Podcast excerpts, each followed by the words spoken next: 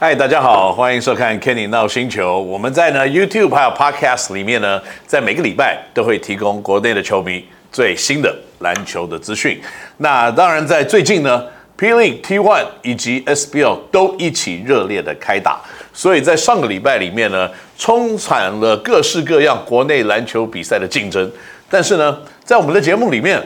我们基本上比较 focus 会在 P League 的比赛里面，所以呢，如果喜欢 P League 比赛的球迷们呢，千万记住要看我们的节目，来得到最新的国内篮球的资讯。那当然，在最近呢，呃，应该这样讲，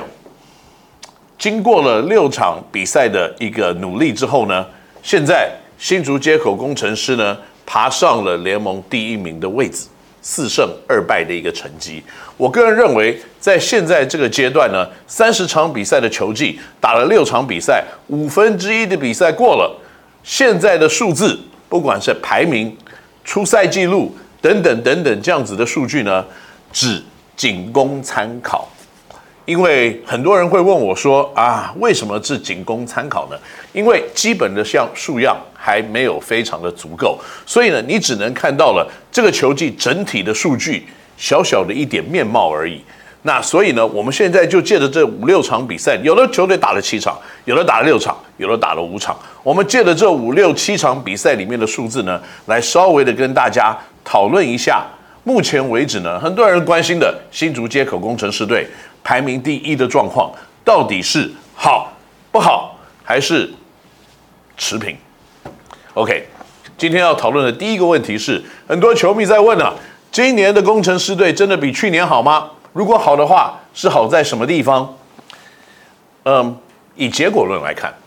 大部分的球迷都会以结果论来看事情。所以以结果论来看呢，去年打了六场比赛的时候，工程师赢了几场？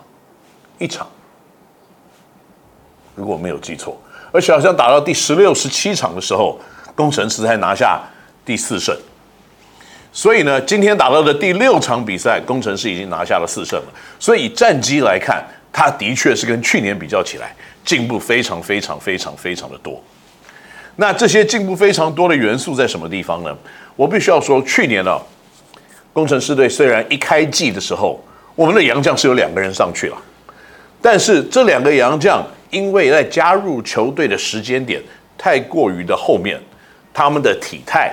他们打球的战力、他们跟球队之间的磨合，还有呢，真正的可以提供场上所有的一个成绩单，都并不是非常的理想。所以呢，再加上这是一个全新的球队，球员跟球员之间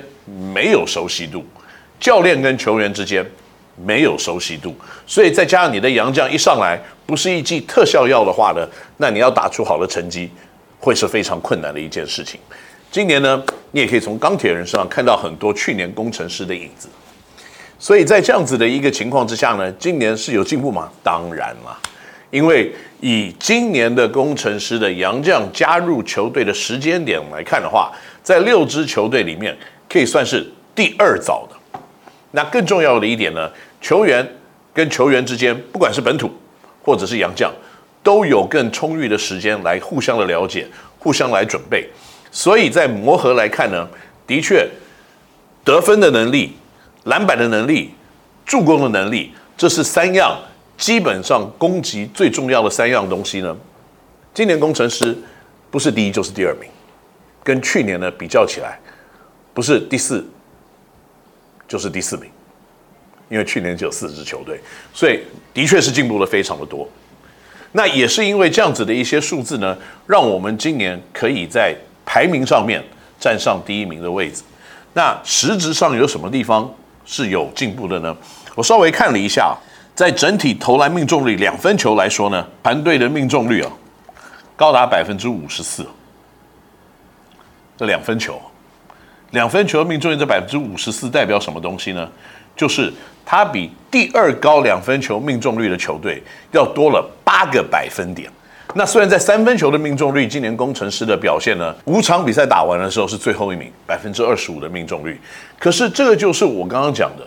只有五六场的比赛里面的一个明显的数据会改变的地方，就说你只花了一场比赛的高的命中率，你就改变了整个球队投篮命中率，往前提升了四个百分点。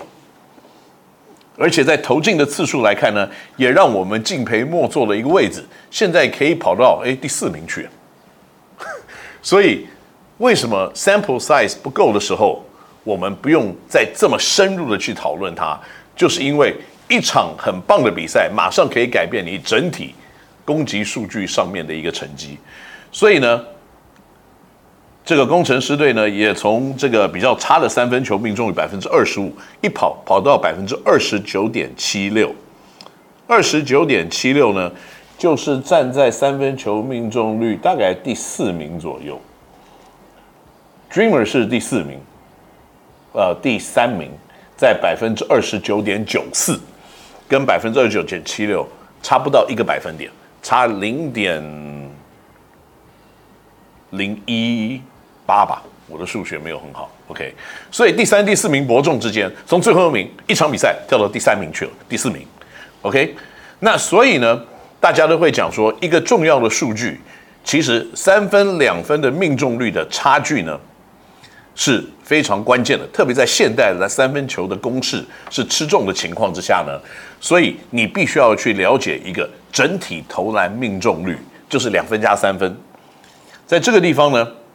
工程师是百分之四十五点七，排名第一名。那富邦勇士呢，百分之四十二点一，多了三个百分点。那接下来的四支球队没有一个球队可以突破百分之四十的整体投篮命中率，所以这样子大概也就告诉各位朋友们了，在攻击的效率高的情况之下呢，取得的分数也会相对的比较高一点。但是工程师队并不是没有他的弱点，他在今年失误的次数过多，罚球命中率过低，这样子的问题绝对也会是在。后半段的比赛里面，影响到球队输赢结果的一个原因。但是因为投篮命中率极高，所以呢，你会发现打到比赛第四节的时候，在六场比赛里面，四场比赛工程师队都是领先的状况，而且有三场呢，最低最低领先十六分以上。所以也是因为这样子呢。今年的战绩可以维持一定的水准。那好了，讲完今年跟去年工程师的差别之后呢，有很多球迷在问一些比较深入一点的、比较个人的数据的、比较球员跟球队之间的进攻的手法跟方向的一些问题。打第一名真的是辛巴跟法师吗？嗯，yes and No，这个答案我想应该没有错误吧？Yes and no，这这包括了一百百分之百嘛？Yes 的原因是因为今年辛巴跟法师的确是一个非常高的成功率，在帮工程师取得分数。OK，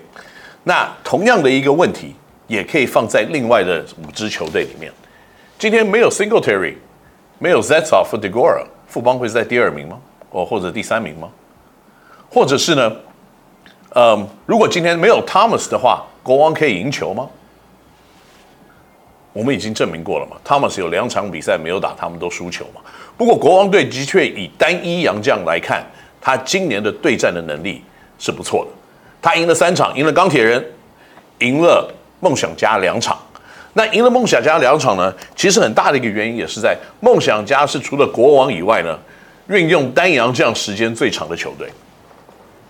，OK，运用单洋将时间最长的球队，所以以这样子互打的一个情况之下呢，在没有他们，在无洋将情况之下呢，国王队要赢球真的是非常困难的一件事情，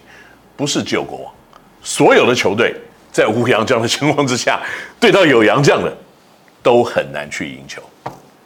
这就是一个事实。那到底辛巴还有法师？帮助工程师有多少呢？我这边有一个小小的数据可以跟大家分享一下，在洋将的使用的数字来看，洋将出手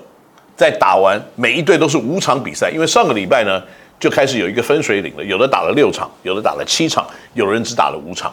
在上个礼拜之前呢，大家都打了五场比赛的情况之下呢，工程师的杨将出手了一百六十六次，富邦勇士的杨将出手了一百八十二次，所以多了十六次吧。领航员的杨将多出手了两百二十七次，所以在六场五场比赛打完的时候，领航员的杨将比